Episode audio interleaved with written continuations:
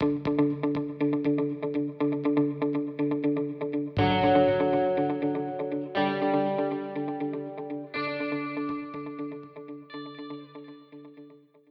家好，欢迎收听横竖横，我是潘律。本期我们的播客将首次与论电影院合作。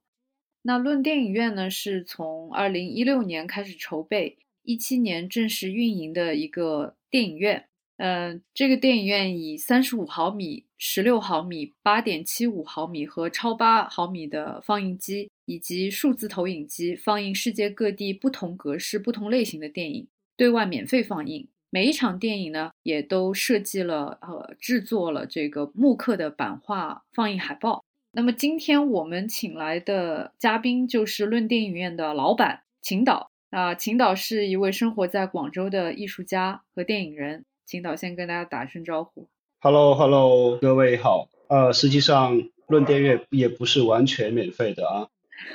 好，那我们今天是呃请到的另一位呃嘉宾是我和秦导的老朋友王博，他是一位生活在阿姆斯特丹的这个影像艺术家。王博啊，大家好，大家好。好，那今天我们第一期横竖横联合论电影院就想做一集以论放映作为主题的播客。那么说起这个论放映这个话题呢？我必须就追溯到我跟秦导第一次，应该是二零一九年在深圳的一次见面。那我们刚认识的那天，秦导在深圳的一个酒吧，呃，还是餐厅的楼上，呃，原地给我放映了一部十六毫米的胶片电影，而这部电影本身就是关于放映的。那他讲的是，呃，文革期间去农村各地进行露天放映的放映员这个职业的这样一个科教片，所以当时我觉得很有意思啊，因为一方面很久没有看到说有一个放映机摆在我的面前，然后可以触摸得到机器运转时所产生的温度，也能够看到它发出的这种光源的闪烁；另一方面呢，这个电影本身就是关于电影放映和放映的人。而且它是一部我们称作为科学教育片的这样一个科教片的短片。那么后来我就得知秦导在广州运营这样一个叫做“论电影院”的电影院。那“论电影院”究竟是什么？首先，今天我们可能先要让秦导跟我们分享一下。呃，我自己其实是没法定义这个“论电影院”的，因为我自己我最初的构想就是想办一个赚钱以赚钱为目的的电影院，然后呢。我的定义通过来否定别人来定义的，就比如说这个论电影院，在很多朋友的通过各种途径获得的信息的时候，他们刚当他们碰到我的时候，都会问我这个论电影院是不是这样，我就通常都是通过否定来告诉他们论电影院不是那样，但是是怎样，我真的是没法描述。那我想，或者说我先抛出几个定义，然后你来否定一下看看哈。对。比如说论电影院，它是一个固定的电影放映空间吗？呃，首先用到“空间”这个词呢，因为我的交际朋友里面都处在艺术界嘛，因为在艺术界用这样的空间的时候，这个词是很特定的，那所以我是很少用到“空间”这个词的，所以我一般都用电影院。呃，然后但是我的电影院的所在的空间，当然它不是一个固定的，因为我现在还没有能力去做一个非常具有固定的一个放映空间，或者说通常说的电影院，所以到目前为止其实还不是很固定。当它不固定的时候，我会这样想它，它可以发生在任何地方。所以是，如果说它可以发生在任何地方的一个前提，恰恰也是因为我没有能力做一个固定的地方。嗯，那么为什么会想要去成立这样的一个论电影院，或者说一个放映的一个可能性呢？呃，这个是你说起来是很有意思，就是我从来没有想过有一天我会做一个电影院。或者说我没有想过我会我会开一家电影院，这个是我从来没有想过的。我在一六年的时候在韩国跟李巨川在一块出去旅行的时候，他跟我说他他和他太太李静准备一直想开一家电影院，并且他还这么说过，他的电影院要开张的放映的第一场电影就想放我的电影，因为那时候我也刚刚拿到我的电影，但是我也还没有放映过，也还没有看过。当时他这么说的时候，我就觉得啊，用不着吧，你的我的电影你看都没看过，你就说你的电影开张就是先放我的电影。最后你那个时候我开了一个电影院。对对对，是的，最后他一直还没有开，结果我先开了电影院，是因为我需要放映我的电影。第一，因为很难找到合适的电影院来放我的电影。对，没有。那么我就想说，讲到这个，为什么是非常难放映你的电影？就是这个也牵涉到，因为论电影院它不是一般的一个，就是以数码媒介作为基础的一个电影放映的 空间或者可能性。不好意思，我又用了“空间”这个字，所以我其实也就想，呃，也让你就是能够讲一下，就是说论电影院它究竟是用一些什么样的设备，或者它。放映的这种媒材是怎么样？呃，因为那个时候我的当时刚刚完成了那部电影是用十六毫米胶片制作出来的一一部电影，所以现在几乎没有一个合适的电影院来放映这样的电影了。然后据我了解，国内的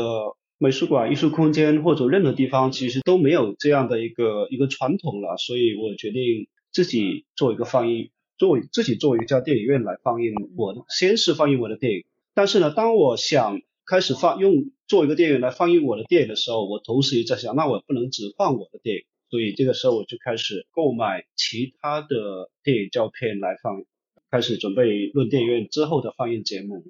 其实十六毫米的放映机可能现在也不是很容易找，更何况有一个电影院肯放十六毫米的电影，是不是这样？呃，当我。开始进入这个电影放映机这个玩这个东西的领域的时候，发现其实非常多，中国玩这个东西特别多，其实是非常容易就能够就能够买到一台，而且很容易就能够学会，一点都不复杂。虽然说我第一次放映我是非常失败的，呃，到目前为止我的放映技术都还不是很成熟，因为我放映的数量还是太少。明白。那或者先讲一些就是。论电影院迄今为止放映了哪些电影？知道肯定放了你自己的电影，那这个我们可能后一后面一点再说。但是你放了一些其他，放了一些什么电影呢？论电影院，我曾经让一些朋友觉得那个非常丰富，因为我论电影院其中的一个一个初衷就是不能叫初衷吧，因为我的一个做法就是永不重复放映，呃，就每一个电影只放一场。对对对，每一个每放归场就不会再重复放，哪怕是重复放里面的某一部的话，我都会想到和别的影片重新组合一下，而不是说那个重放一次。所以放后继所以到目前放的呃也有一点这样想法，但是还没有没办法焚掉而已，有一天还可以用得上，有一些已经焚掉了。啊，那现在大家可能后面听到有一些人的声音啊，就是。可能这就是论电影院的一个状态，是吧？他经常会有一些观众流连忘返啊，所以也请各位听众包涵。说到这个，的确也是跟论电影院的刚才所谈到的一个东西有关。刚才我不是说论电影院它可以发生在不同的地方嘛？因为虽然有个固定的地方，但是也经常去不同的地方作为我的放映厅。那我现在。在的这个地方就是二楼，就是满语葛磊葛飞在北京创办的一个二楼出版机构，他们最近刚好搬来了广州，那我跟他们关系特别好，就差不多是超过二十年的朋友，所以他们广州的时候，我们接下来肯定会相互的一起做一些事情，相互的协助。然后呢，论电影院这一场放映，就是说过过了过几天之后的这一场放映，就是在用了他们这个地方来作为放映厅。所以他们在下面还有一帮朋友在聊天，这个是一个非常有意思的地方。二楼也是对任何人开放的，就像论电影院一样，随时可以呃约一约就可以过来玩的。所以其实这个地方将会成为论电影院，可以这样说吗？啊，论电影院随时来在这里插上一脚。对我，我补充一下吧。我觉得我说到刚才那个，嗯，我们说的那个问题嘛，论电影院其实导哥他秦导他一直没有以一个把这个论电影院作为一个实体进行操作，而是经常会他会去其他地方做一些这种呃放映。其实就像我们之前开玩笑说的那样，就是说导哥在哪里，这个电影院就在哪里，对不对？啊，这个是不是我的？不是我想要这样，是被迫的，是没有办法。我是很想做一个实体的空间，因为那个方便管理嘛。但是是没，目前还没有这个能力去做，所以我才做成这个样，任何地方都可以去，这样是可以更方便朋友。然后换一个地方，我也可以有个新的玩法。然后后来我发现这样也很好，一些新的地方会让我有一些新的玩法。就比如说这一次因为呃大家知道我有论电影院，还有论录像厅。那论录像厅和论电影院通常都是在同一天或者同一个晚上的。这一次呢，论录像厅就用了他们的厨房，就说我录了我的录像厅置入了他们的厨房。嗯，那然后论电，嗯，对，因为我呃，就比如说满语的二楼现在就是即将要成为这个呃论电影院的一个活动的一个一个地方。呃，那可能请导给我们罗列一下，就是迄今为止哪些地方呃成为了一个论电影院的一个。放映的场所，也在广州去过，比如说去过街头，然后还去过，还去过别人的工作室。呃，论电影院曾经在广州的一个巷子的尽头做过一场，因为那部电影刚好是放一部跟广州有关、街巷有关的纪录片。论电影也在上海的明史，就是一个朋友的私人书房，也在那里也放过一场。然后当然了，也在也在美术馆做过两场。在北京的和广州的美那个北京的太康空间放过一场，然后广州的北美术馆就是由李居川策划的那个建筑季上也放过一场。嗯，那其实来看这个，就是说你的放映的人是哪些呢？因为呃，我觉得现在大家，尤其是年轻人，对于呃这种数码的这种媒体也已经非常熟悉，对于所谓的这个前数码时代的这些，可能真的。所知甚少，所以他们会对这种相对来说画质啊或者声音啊，就都比较低保真的这样的一些放映活动会有兴趣吗？你怎么观察你的这个观众的组成和他们的反馈呢？我现在在想呢，我的观众其实并不是因为我用胶片来放映，因为当然胶片也不是我用电影院的全部。我相信很多人不是因为胶片本身而来的，而是因为呃内容吧。很多人是因为内容才过来的，然后来的时候也其实也没有人在谈论胶片本身，因为的这个的确也不是很重要。我以为胶片本身能够吸引一些人，但最后发现这个胶片本身也不能吸引人，最终还是内容。然后那些这个东西应该其实来论电影的观众，我觉得和我一样，很多地方我去过一次就够了。我很多地方对很多地方就觉得那个，哎呀那个地方发生了的事情，我应该去看一下。看了一次之后，我就不需要再去了。那论电影院其实也是这样的，很多人就来过一次就不会再来了啊，除非呢，他们后来跟我成为朋友，就每次他们就会过来玩，所以每次都会有很多新的观众。所以你不没有没有这样的一个目的，说我要培养一群，比方说胶片电影爱好者啊，或者说是对某一种或者你的这样的一个呃电影选择非常感兴趣，你没有这样的一个非常强的目标性的。是没有的，因为我。因为论电影院的放映的影片根本都没有强烈的倾向，都是五花八门的，没有一个影迷喜欢的，影迷反而不太喜欢，影迷他们都在网上看，直接找到自己喜欢的东西。然后我现在都搞不清楚那个论点院他们具体特别喜欢论点院的什么东西，我也搞不清楚。就比如说到目前为止人数特别多的，或者说是公众号转发率特别高的，其实是一些公共性话题比较强的。就比如说最早的有一场反家庭暴力，然后会有很多人的引起了别人很多人关注，专门来看。还有后来的八三严打，因为这个东西也很多人都知道，这个历那个一九八三年发生的那场那个司法运动。再到后来就是扫黄啊，当然扫黄是论录像厅的，最终发现还是要黄赌毒是最能够吸引人的。这个问题可能我们之后在讲论录像厅的时候可能会详详细再说。觉得那个嗯很有意思的一点，就是因为我最早关注论电影院呢，其实也是通过微信公众号嘛。最开始发现这个公号的时候，后来知道是秦导在做，然后当时看到呃这个排片内容之后，我会我我能够想象可能。我对于这个排片内容的一种兴趣在于，它提供了一些嗯不在我们日常视野以内的一些电影，因为我们现在不管是在实际的电影院里面看到电影，还是说作为影迷在网上收集的一些电影，它其实都是有一些呃，它是经过了一个。呃，某种形式的筛选，这个筛选不光可能有的时候是一种商业的，或者说文化机制的一种一种筛选，有的时候是一种影迷自发兴趣的一种筛选。但是论电影院在我最开始接触的时候，其实它提供的是一些会被我们在那些常见的，就是说获取电影渠道里面被被筛除掉、被被过滤掉的一些片子。然后呢，对于我来说，它其实是有很多惊喜的。我不知道，就是说可能会在。就是论电影院的这些影迷里面，其实有很多人是出于同样的一种一种目的，他是其实可能来的时候是没有一个预设的，对，没有对于某种内容的预设。可能这个我就啊接下去讲这个问题，就是说关于呃青岛放的这些呃影片的这种类型，因为呃就像我开场的时候说的，第一次我看到青岛给我放的这个片子，就是关于一个科教，就是一个关于放映员的这个科教片。所以科教片可能现在大家都已经有点陌生了，但是曾经是一个非常重要的一个影片的一种门类啊，在我们国家，可能在其他的国家也是，呃，尤尤其是我觉得，可能社会主义阵营的国家对这种科科学教育啊，或者这种宣传也是特别的注重，所以在很早的时候，我们在电影院看正片之前，就会有一个很短的一个或者两个。科教片或者是其他的所谓的新闻片，就作为一个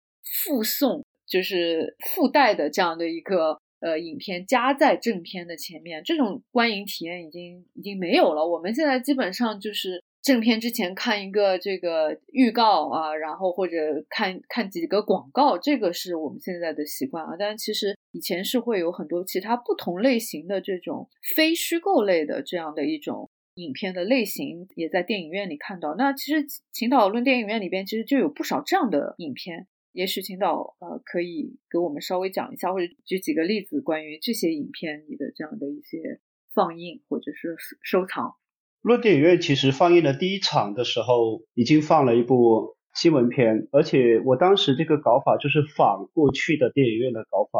以前就像刚才潘律说的，以前的。或者说是，尤其是在七十年代和八十年代初的时候，中国的电影院很多，还有乡下的那个露天放映，在放一部正片之前，都会先放一部短片。这个短片有时候是科教片，有时候是新闻片。呃，论电影院放第一场的就是放那个时候的电影院放映所做了一个放映之前先放了一个新闻片。那那个新闻片是什么呢？就是因为那个是二零一七年年底，刚好。北新有一场，大家都应该都还记得那个大兴大火。那场大火之后，有人在北京就专门去拍了一个很长的一个镜头，大概四分钟的一个长镜头，就是大火之后就空空旷旷没有人的那那条街。然后呢，我就在网上下载了那个影片，呃，那个视频，然后当做论电影院第一场放映的新闻片来放映。但是后来我发现这个是特别有意思的。在这个时年代，我一开始呢，我可能只是想为了仿以前的电影院的一个做法。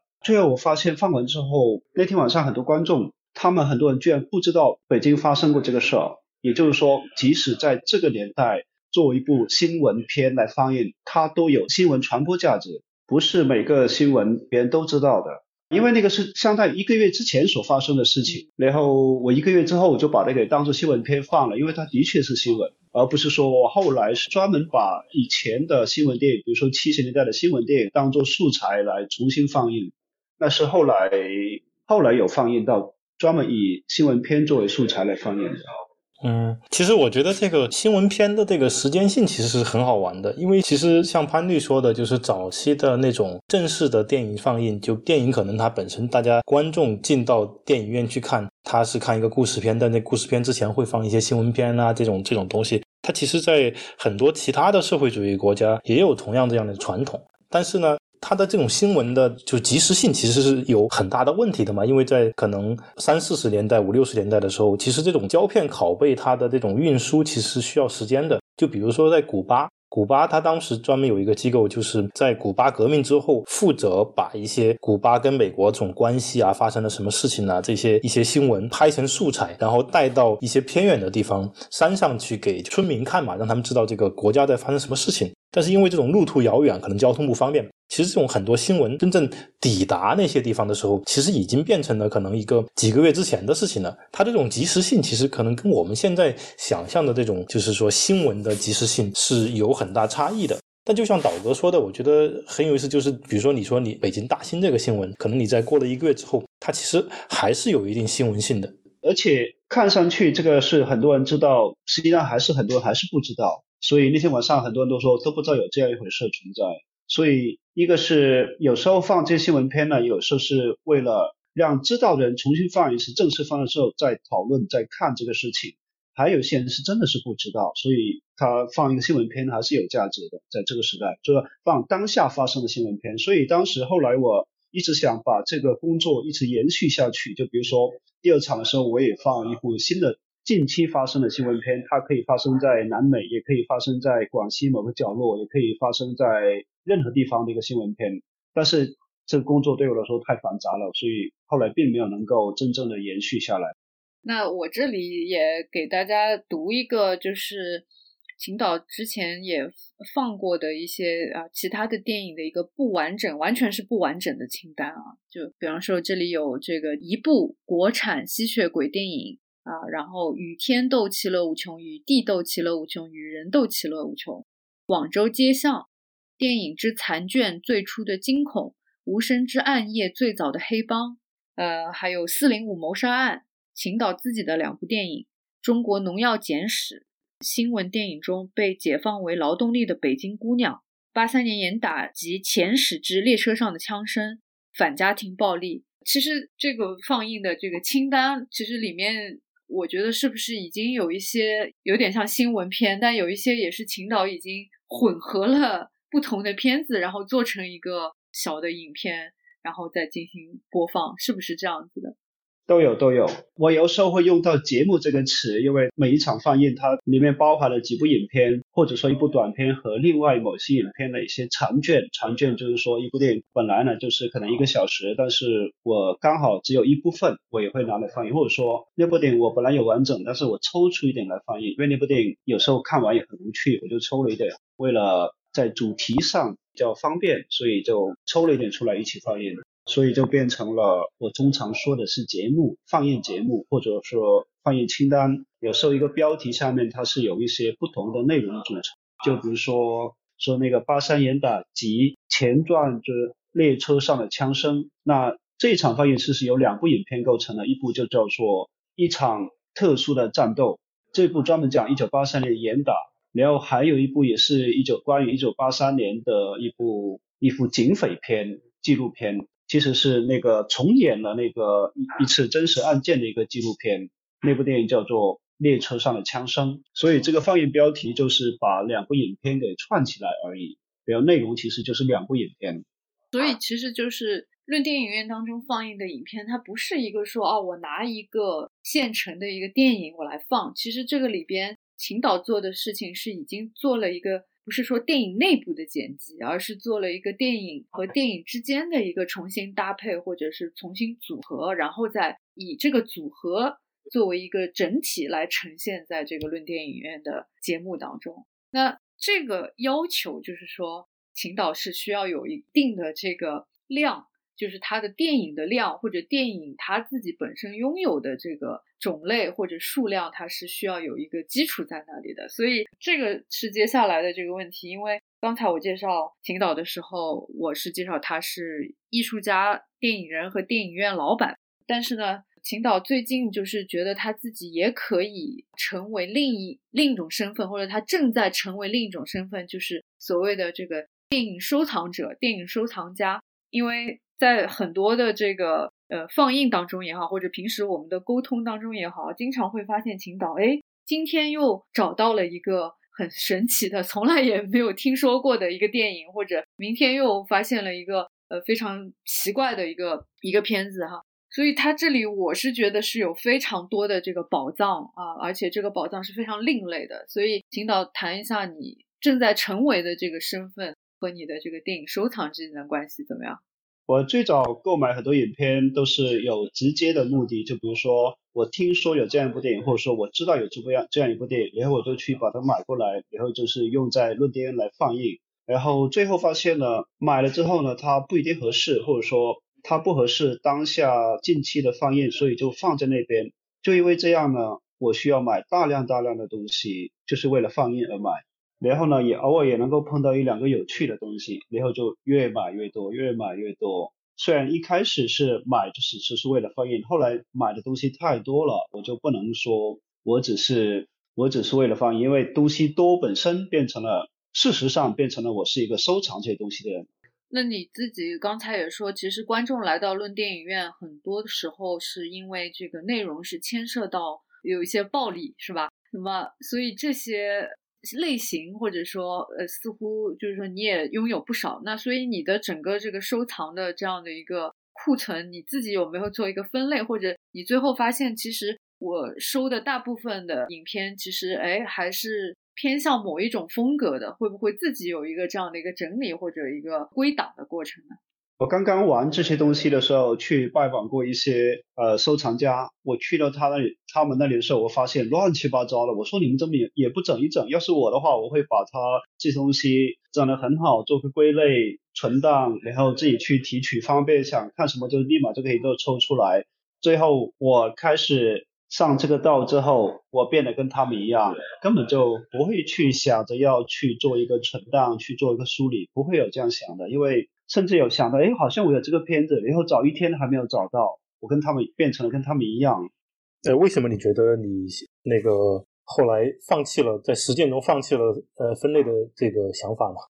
因为每天都在处理新的东西，然后有新的想法，又去弄别的事儿，那个事儿又放到一边去了。还有还有一个原因，当然这个也是很重要的，就是就比如说，在中国很多人玩电影收藏的都不是在北京、上海、广州，因为存放这些东西需要很大很大的空间，所以一般他们都在玩这个东西最多的，其实在乡下或者说在小地方，因为那个空间成本少，所以像我这样在广州的话，也需要一个很大的地方才便于存档或者去梳理、去摆放它们，要不然都很困难。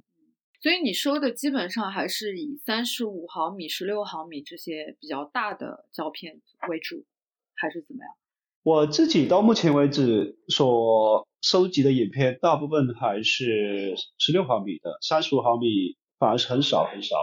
因为太占地方了。所以我觉得，首先我也要就是再说一下，因为其实现在很多人都不知道。这个电影胶片的形态了，就是说它到底这个物理存在是怎么样的？就是刚刚秦导说不容易存放，一个是它其实对于环境的要求还是比较高，比如说秦岛在广州，广州非常炎热潮湿，其实对胶片的这个保存是不太有利的，因为胶片还是需要存放在一个比较干燥，然后湿度比较低的一个空间。那第二就是说。像这些胶片，其实它的体积是非常大的，就是它基本上一个比较长的一个电影，它呃十六毫米，频导可能大概说一下它的这个一一盘，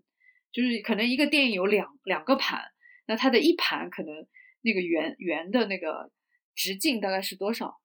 这太难形容了，我觉得应该有有机会大家还是来论电影院看一下，我有很多实物让别人可以看到电影放映机、电影胶片。然后十六毫米和三十五毫米之间的关系，或者说那个体积啊，还有它那个宽度的比例比较直观一点，这样比较好。就比如说一个冰箱，一个三个门的三三层的冰箱的话，放三十五毫米的话，挺多能放个两三部电影，所以就可以知道它需要占多少克了。三部电影就可以占满整一个冰箱那个面所占的面积体积，就可以用冰箱来作为计量。计量电影胶片的单位了，比如说两冰箱电影是吧？就对，差不多可以 看多少？说冰说青岛你那儿有冰，你的电影有几个冰箱是吧？就用这种方式。那就是对，因为有一次我跟秦导去这个厦门厦门大学，他们成立了一个电影修复的一个中心。那他们因为厦门大学在那个比较偏远的，差不多都快到泉州的一个大学城，呃，有一个。巨大的一个电影胶片的一个收藏馆，当时我们我我不知道秦导怎么样，我进去之后我比较惊呆的，因为就是说一个硕大就几间硕大的房间，就满地都排满了这个装有胶片这个圆形的电影胶片的这样的一些箱子，那么这些箱子是也是非常巨大的，就是放眼望去全部都是。巨大的箱子，那全都是这个胶片。然后后来就有有人看到这个，我我就拍照片了。拍有人看到这个照片，就说说这个就是。大学非常财大气粗啊，因为它的这个胶片全部是平铺在地上，而不是竖的，就是叠起来，因为它空间够。但还有一点，我讲到下面这个想起来，我以前不知道，就比方说这个一个胶片的箱子，对吧？里边它可能有几盘这个电影胶片，但是其实呃。跟这个电影胶片一起的还有很多很多其他东西，这个其实我觉得是跟后来，比如说我们哪怕进入了这个 VCD 时代，或者说呃，就是家庭的这个电影变得非常的方便的这种时代都没有的东西。就是说，一个电影其实它除了播放它的介质之外，它还有很多其他的附赠的东西。就是说，这个箱子里边还有什么呢？比方说有电影海报，还有电影的这个剧本。还有电影的这个就是一些剧照啊，还有呃是甚至是一些就是技术上的一些说明，它都会成成为一个出版物，然后是放在这个就是跟着这个箱子一起走。所以作为一个放放映员，其实他拿到这个电影 放映的这个胶片之外，他其实还有一整个档案袋的这些。其实是一个印刷品的东西，这个对我来说是我第一次看到，所以也觉得特别有意思。这可能也是胶片放映时代的一种特别不不一样的体验吧。我记得就是这个秦导也有过，就收到过一些跟着这些胶片一起来的一些，比如说放映员的记录的小本子什么，是不是有这样？一般来说，一部电影拷贝它应该有一个放映记录，就是这部这一份拷贝的某一场放映是在哪里，它会填写呃那个什么时候在什么地方放映了一场，然后它会都会有放映员的签名，呃这部电影的流那个流转或者流通都会有一个记录，然后下一场在放映在哪里会有下一个放映员在填写，就一共放了多少场，然后这个是随胶片在那个一直在流通的，然后。通常的话，还有可能会有一个台本，它不能叫剧本，叫台本。就是说，这部电影完成之后，它有一个标准的台本，就是它会有一个时间，呃，台词全部都在里面。这个后来，这里其实我后来才知道，他说他们是有这样一个说法，就是说，为了方便把这部影片里面某一段东西给剪掉，比如说在什么地方不适合放映的话，就会告诉放映员，呃。第几第几卷胶片的第几分钟哪一句对白那段可以剪掉，这一场不放映。呃，我听说有这样一个说法，要不然其实是这个台本不知道它用有什么用途，因为它不是导演版本，导演是另外一个版本嘛，它而且是这个是大量发行的，好像是每也是每一部电影都有都都备一份的。嗯，对，我想问一下秦导，就是说我对那个嗯。电影胶片附带的那个就放映记录那个感兴趣，因为这个放映记录的话，它的目的是什么呢？就是它保留一个记录，它是为了保证，就是说这个胶片放映到多少次之后，大家知道这个可能放映次数太多了，还是说有一些别的一些呃作为档案和记录的目的？这个它最初的功能其实我也不知道，但是它至少有个记录，就是。知道谁在哪里放过，在哪里放，然后呢，他们一般有这样一个说法，就是说，呃，一部电影放过超过两百场的话，基本上这部拷贝已经报废了。但是实际上，我我们看我能够看到过的电影当中，我买到的电影当中，很少有超过放映超过两百场的。一般来说，几十场是正常的，还有几场的也有，当然是跟这部电影的在当时的流行程度也有关。如果它是一部很好的电影，反复被放映的电影的话，那这部电影就是可能被放过很多很多场，并且是很花很花，很多地方都有点残缺了。就比如说春节大年初五放的这部《哪吒闹海》，其实一部其实就是一部非常残破的。就是大家既然已经讲到这里了，我我我想插一个，就是我们因为大家都年纪有点大了，所以。我其实起码我小的时候在电影院里是看到过，呃，这样四个字啊。现在年轻人肯定完完全就是闻所未闻。哪四个字呢？就是看电影看到一半，它会荧幕上出现“跑偏未到”这四个字。跑就是跑步的跑，偏就是影片的片啊。呃，未到就是没有到，然后这个电影就会停下来。然后 大家可以猜一下，就是说什么叫跑偏味道？为什么它电影会在中途啊突然之间就停下来？那么其实这个我觉得可能刚王博说的这个，呃放映员记录，可能它也有一种就是经手人记录跟一个责任制的呃记录的这样的一个功能吧。我觉得不知道是电影院之间，比方说呃的这种协议也好，或者说比如说呃。这个胶片，比如说在运送途中，话会不会有一些损害，或者是怎么？那么有这个经手人的话，就是有这些放映员的签名的话，至少这个胶片出了什么问题，它其实就有责任方去可以去追溯。因为这个就是说，因为电影作为一个就是胶片是一种非常，嗯，你可以说就是实在的或者脆弱的这种物理存在，跟今天完全数码的这样一个看不见的这样的一种媒介，其实是。挺不一样的，所以它作为一个财产，可能他这个经手人也需要有一个有一个这样的行政上的一个记录。我的理解是这样，或者秦导可以介绍一下跑偏味道是什么意思？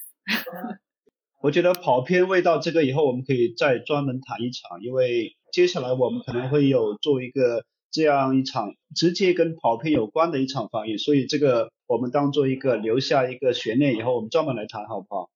呃，或者就非常简单的说，什么叫跑偏？跑偏一般来说，呃，比如说这么说吧，我们说拿一个小县城来说，而不是要拿大城市来说。就比如说一个小县城，一个小县城里面它有两个电影院，这两个电影院它肯定是有一定的距离的。然后呢，在电影胶片的发行的时候呢，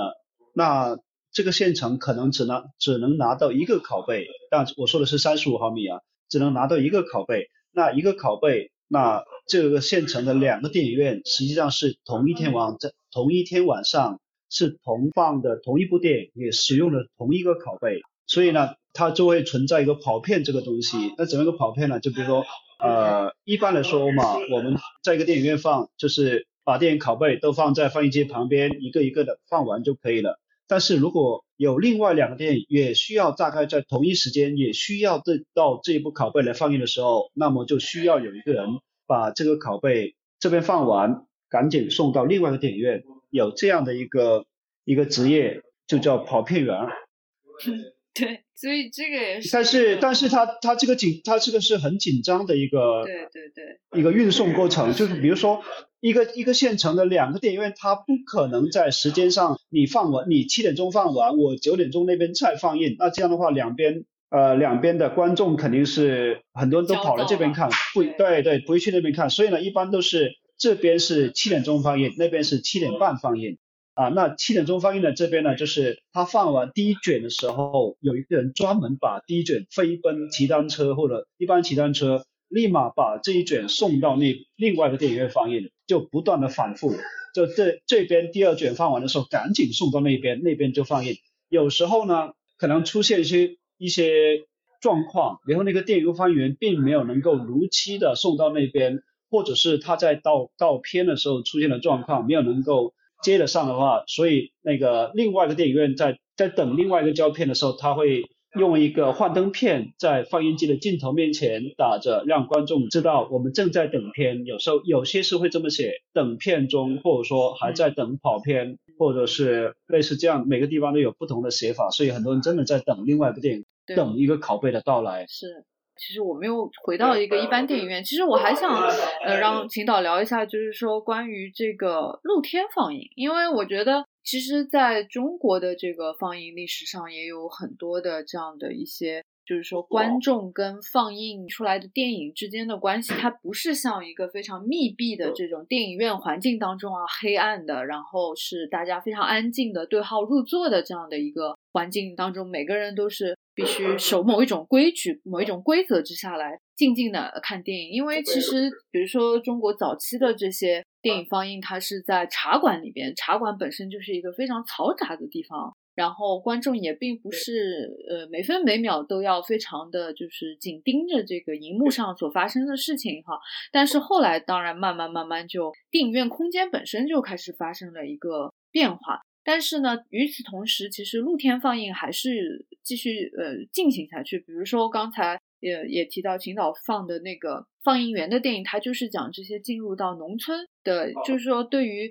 电影，就是对于农村的这些观众来讲，他们在露天看一个露天的这样的一个放映的活动，其实有一点像这个他们。看一台戏戏剧啊，就是在这个舞台上看戏的这样的一种经验是类似的。然后包括像嗯，其实嗯，抗战时期嗯，在重庆，比方说有很多这些这个国民党政府当时就是可能就在这个解放碑广场，就是非常大的大型的这样的一种群众集会的时候，他就放一个关于抗战的这样的一个纪录片，然后是起到这样的一个。政治宣传和就是士气鼓励，然后是政治动员的这样的一个目的。嗯，那我觉得就是说，可能秦导当然自己也做过一些这个呃露天放映了，就是说或者说可能这个放映本身的这样的一种环境，可能也是会有这样一个考虑。不如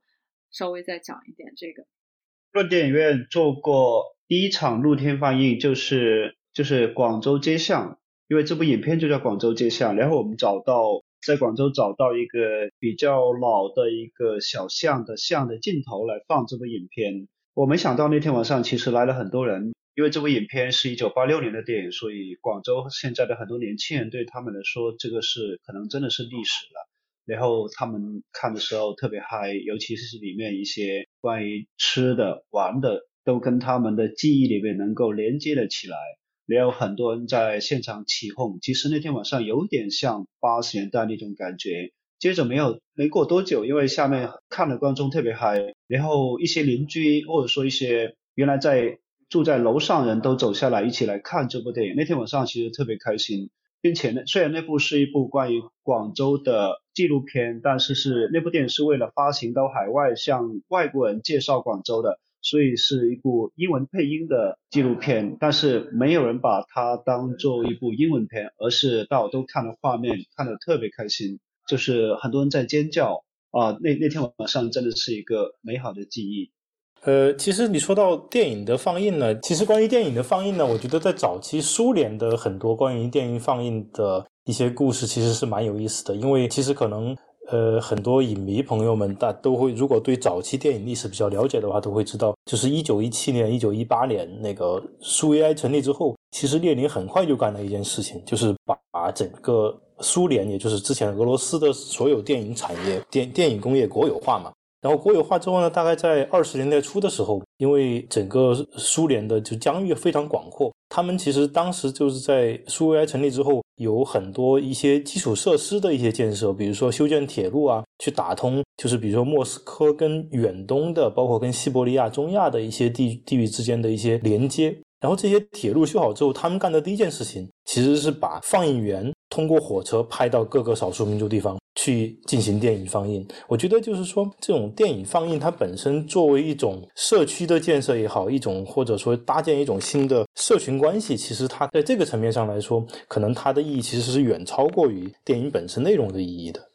那嗯，其实我们讲了这么多放映，其实为什么我们就今天我们当然也是讲的论电影院中的论放映，就是回到这样的一个非常原初的一个电影相关的一个话题，因为。可能之前我们讲影迷文化，或者迷影文化，或者说是电影研究啊，或者说讲到电影，可能我们就注重电影、电影本身、电影的内容，但是我们可能对放映的过程，或者放映的人，或者放映的整个的一个历史，我们其实就没有那么注意，因为它是看不到的，它是在后面的，对吧？但是秦岛的这个论电影院，当然它的论电影院的存在的意义和它的各种各样的这样的一种思维方式啊，我觉得首先它是跟一般意义上的电影院肯定是不一样的。但是或者秦岛自己的角度来讲一下，为什么放映这件事情本身对你来说，或者对论电影来说是非常重要的呢？我一开始认为一点也不重要，因为我一开始就想努力的做一间传统的像别人的电影院那样的一家电影院。后来我发现根本就不可能。我最初的构想就是，我希望我是一个不被别人看见的人，我只是一个默默的放映员，别人看完电影就走。但是后来发现这根本就不可能，因为来的都是朋友，所以放映完的时候还是在一块聊天。所以后来我就顺着这个思路，就一直那就这样吧，那就聊天吧。甚至电影放到一半的时候，不如我们就开始聊天吧，电影就那样放吧。因为电影本身有时候不是特别重要，最后变成了。人与人之间的聊天，其实或者说交往，其实变得更重要一些。而不是说我们要讨论那部电影。讨论那部电影其实可以在两天后、一年后来讨论都不迟，或者在别地方讨论其实都不迟。当然在现场讨论也非常好，但是变成了现场大家一块聊天，非常像朋友，像非常融洽的那个聊天，我觉得这个反而是更重要一些。或者说人与人之间的接触，我觉得变得更重要一些，不是不是我最初追求的那种。像传统那样看完电影各自散去，因为那个在这个时代已经做不到了。嗯，所以其实你把这个互相为陌生人的这个观众，至少通过这个论电影院的放映，让他们能够有机会进行沟通跟聊天，可不可以这么说？是的，是的。所以我也是跟很多来过几次的，也有一些观众，最后变成我非常好的朋友，甚至变成了合作的伙伴。所以这个是非常好的。所以我觉得，就是你刚刚说的一点也提醒我了，就是说你放什么电影可能并不是最重要的，当然也是重要的啦。我自己的感觉就是说，你的电影放映当中，你的海报比电影更重要。呃，因为你的海报其实我觉得也带有很多很多的讯息，这个讯息可能比电影本身的讯息来的更要密集。或者你可以给我们讲一下，因为你的这个海报首先是在宣纸上完成的，然后。很多情况下是一个木刻的这样的一个版本，因为现在大家可能就电脑设计啊，或者说是都是数数码，但是你还是选择了一个也是非常的前数码时代的这样的一种触摸的这样一种媒媒材的这种海报制作方式，所以你可以跟大家讲一下这个 木刻海报跟论电影院之间的关系吗？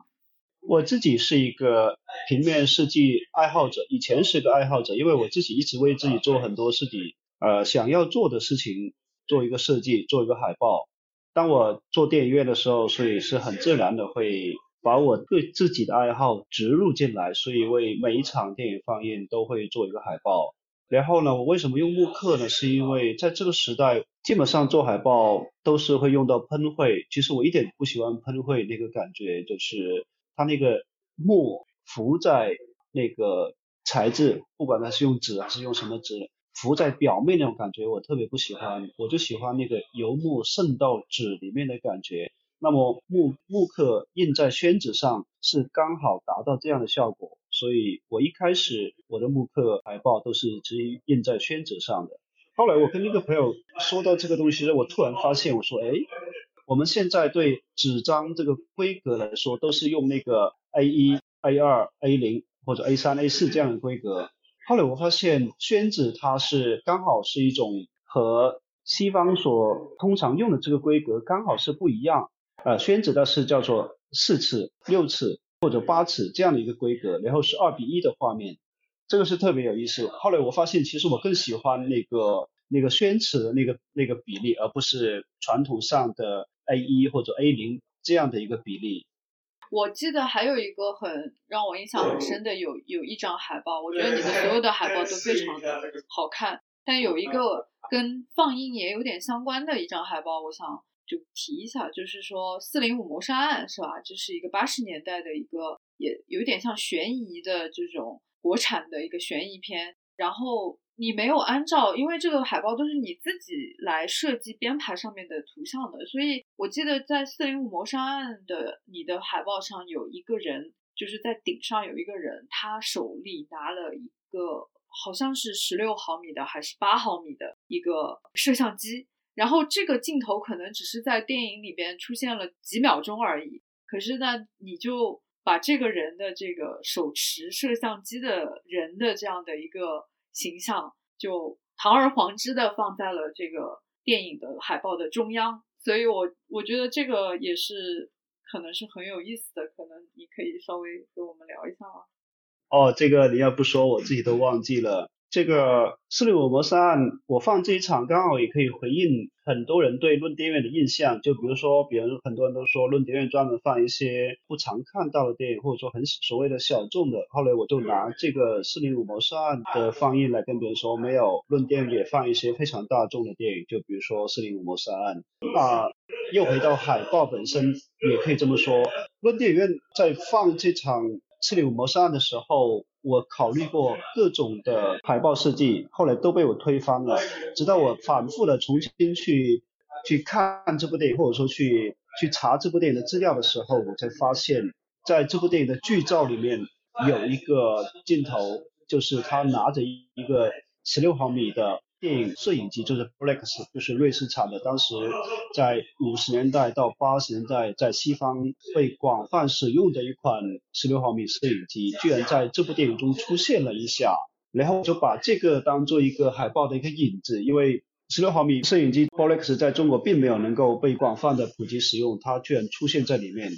然后我就把它当做海报的一个一个点。那其实还有另外一个原因，我放这部电影的时候，其实是为论电院下一场放映埋下的一个一个引子，因为我下一场放映的是我自己做的另外一部电影，然后我宣称我我另外一部电影其实。很少人看过，也没有人讨论过，因为看过人太少了。其实那部电影我自己做的那部电影，我自己是是很喜欢的。我宣称那部电影是我那部电影可以寄存在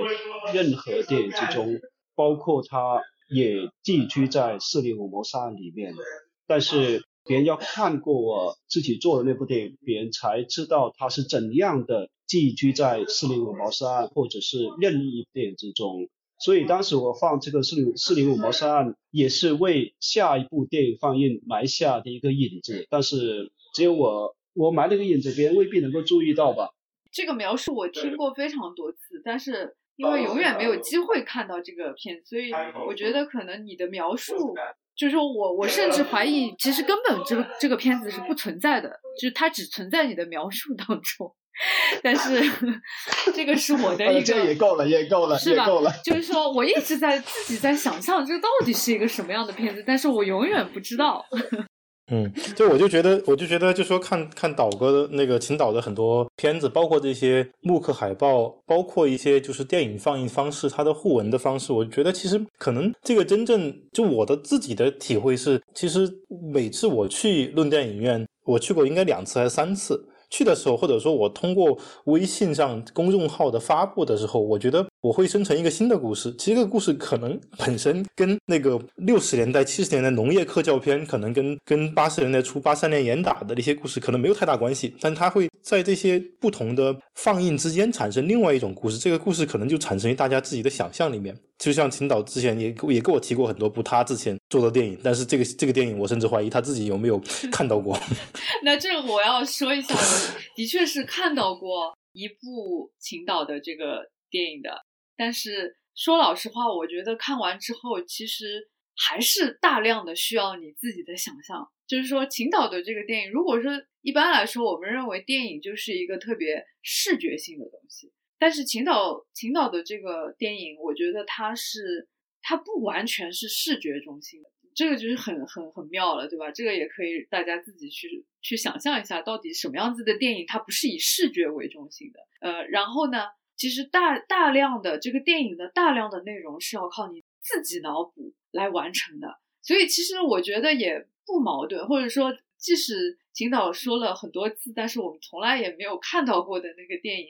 我们可能在就是不远的将来也看不到，但是没有关系，因为我们总归可能看了之后也是需要用这个自己的这样的一个想象来完成，我觉得这个是一个很。很玄妙的一个东西，就是说，这个就拉到我们可能今天最后要讲的一个，就是关于秦导自己，他不仅是放映，他不仅是电影院老板，他还有自己在用胶片在做创作。呃，但是这个这个创作，他肯定是跟我们平时说的啊，我们或者王博也自己也拍，我和王博也合作拍一些，这个完全不一样的一个概念。当然，首先胶片电影本身你要去拍它，其实可能本身就。我比如说没有相应的素材，就是没有材料，没有胶片，没有地方去冲印，或者是有一系列的技术上的障碍啊。但是我觉得秦导是用了一种很妙的力量，他去动用了这些东西，他去做了一个叫电影的东西。可是看了之后，它只是一个辅助，就是它只是一个推你一把的东西。其实这个电影最后是怎么样的，还是要每个人自己去完成。那 这个地方可能可能两位不管你们有什么回应也好，或者要补充的也好，可以说一下。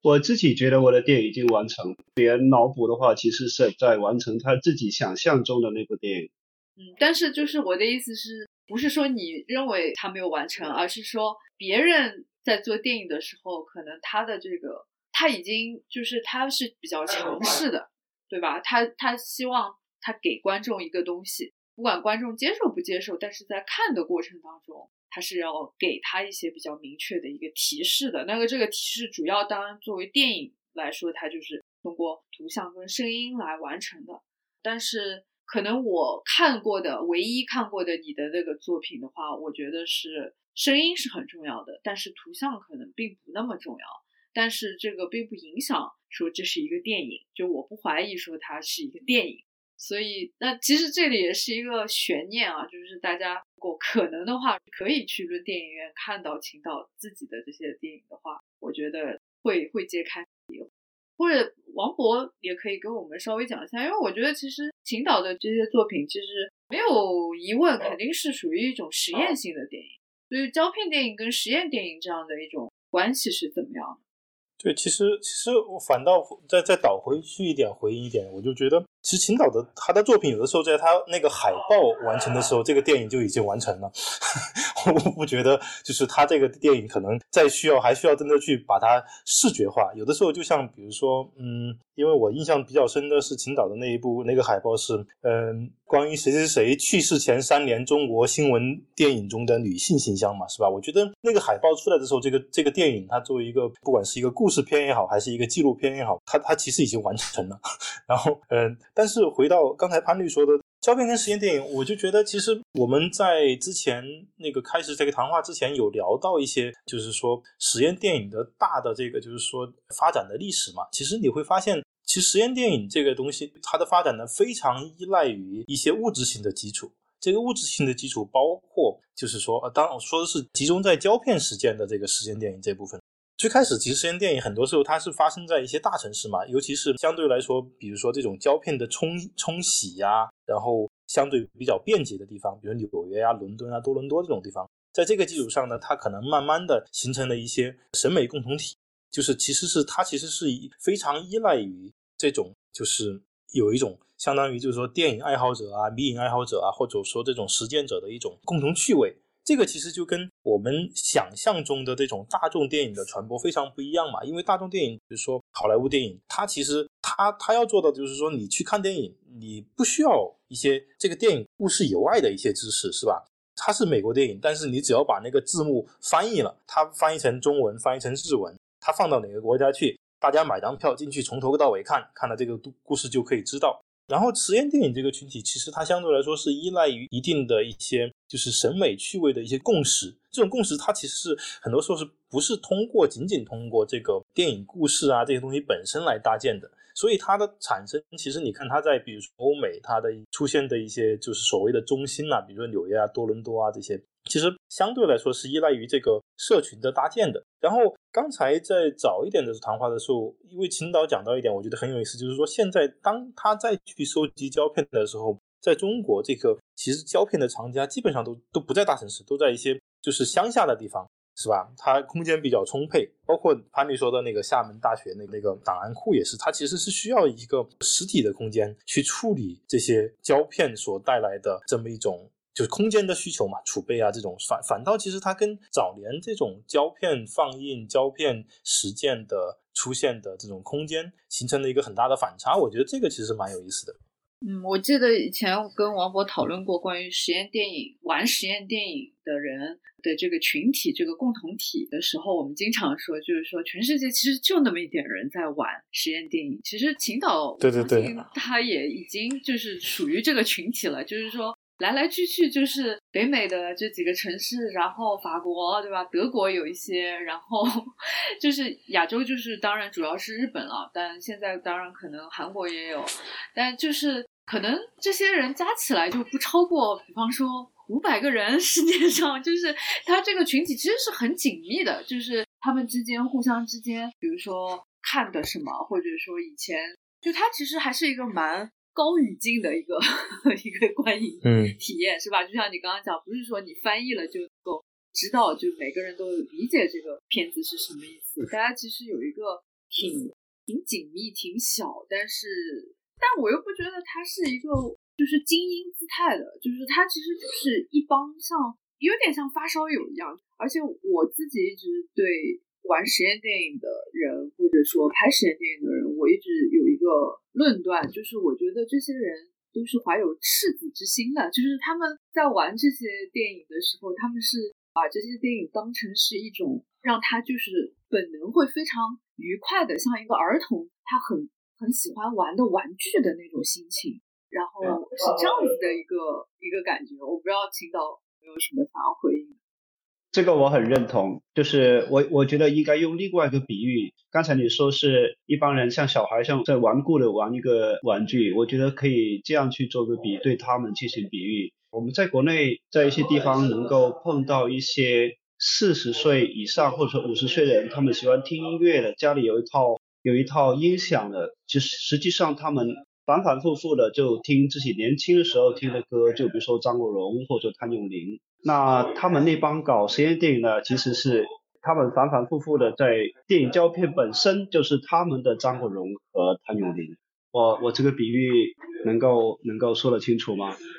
就是也是有一种执着在那里，你是想不？其实就我我觉得就是也可以说是是他们青春期的东西吧。但也有仅仅是年轻的这个。实验电影的这个跟不，这个跟年龄没有关系，就是说他跟年，只是我只是做了个比喻而已，就是他们着迷于某一种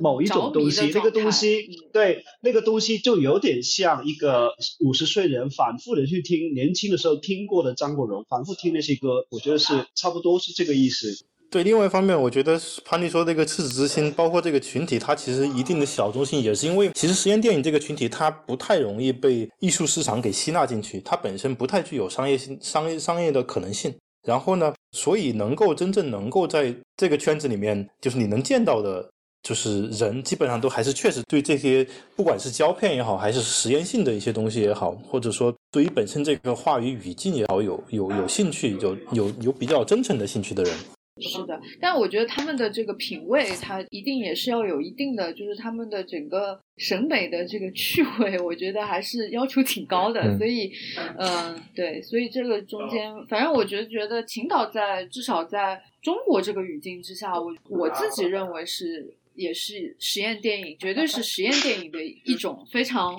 重要的一种开拓，或者说一一种门类。包括我觉得论电影院。其实就是，我觉得青岛的，就是论电影院，当然很难定义它。但是我们刚刚所有讲的这些东西，可能它都构成了论电影院。就是说，它的这个活动，它的跟朋友聊天，它的海报，它的电影制作的这个过程，或者胶片本身的物理存在，所有所有的加起来，我觉得是构建出了一个，我觉得现在中国很独特的一个电影的一种样态。然后它其实是跟这种实验性，或者甚至对很多东西是有反思的，不光是就我们可能从六八年法国呃学运的当时，大家就是情景主义对于这种奇观，对吧？商业社会提供给你的，或者说甚至是比如说国家提供给你的这样的一种巨大的一种宣传的，或者说商业的这种视觉的冲击力之下，怎么样子能够。突破这个也不是说要一定要跟他正面交锋，但是我们如何寻找出一种不一样的可能性来来训练自己的眼睛？我觉得这个是我自己认为论论电影院 最有意思的地方。没有目标的，就是做到哪里算是哪里的，这都不是我预想中的。这个没有关系，反正。这个是我的解读，跟你的目标无关。我我是我是觉得就没有目标性反倒是好的，反倒是更有意思的。就像我们比如说 follow 青岛的有的时候新找的一些片子，新放映的片子，它会带带给我们一些，就像就像你接下来十六号会做的这个九十年代九九几年那是九九十年代初下岗上下岗潮浪潮之前的就是歌舞是吧？这种东西其实它是一些会在我觉得大的叙事下，呃，好像。不太具有任何的目的性，不太需要，不太需要有什么纪念意义的一些东西。但是我们可以通过这样的一种放映，或者说去去重构一些这样的一些，不管是回忆也好，我觉得甚至是想象也好，这个这个东西，我觉得对于我来说是是非常有意思的。嗯，这个提醒我就是说，包括就是所谓的这个影像记忆的这个问题，因为很多就是我们比如说一种公众的记忆，其实也是很很大程度上是被某一种非常具有主导性的叙事或者影像所控制住了。所以就是说，通过比如说青岛刚刚说的，他重新去把两个本来完全不相关的电影放在一起给你放，他其实给出了一种。新的去重构记忆的可能，对吧？这个是一种，还有一种就是王博刚刚也提到，可能这个电影本身给我们呃，就是呈现的是一个事件，一个固定的事件或者一个非常明确的东西。但是正是因为它这样的一种漫无目的的或者不按逻辑出牌的这样的一种就放映的放法，其实让我刺激到我，在这个中间反而是产生出了更多的遐想。所以我觉得时间关系，我们因为这个是论电影院成陈树恒的第一次，所以我们其实后面还会跟论电影院再聊聊很多其他的话题，尤其是下一次，我想应该还是请王博跟秦导一起来，是去讲这个关于论录像厅，然后关于中国的这个八九十年代的录像带这个非常精彩的这个话题。这个听着就刺激了哈，这个 就是非常刺激，然后就是。包括海报，对吧？又是另外一种风格，手写的那种哈。那然后包括今天我们讲了这么多东西，或者说大家如果想去真的去论电影院看一场，或者说看看论电影院是不是哎下次的放映在我的城市呃发生的话，那务必请关注这个论电影院的论电影院的这个公众号，还有论录像厅的公众号，应该就是查论电影院和论录像厅就可以找到。是的，是的，查查就到。好的，那非常感谢两位今天的参与，那我们下期再见。好，谢谢大家，谢谢，谢谢，拜拜。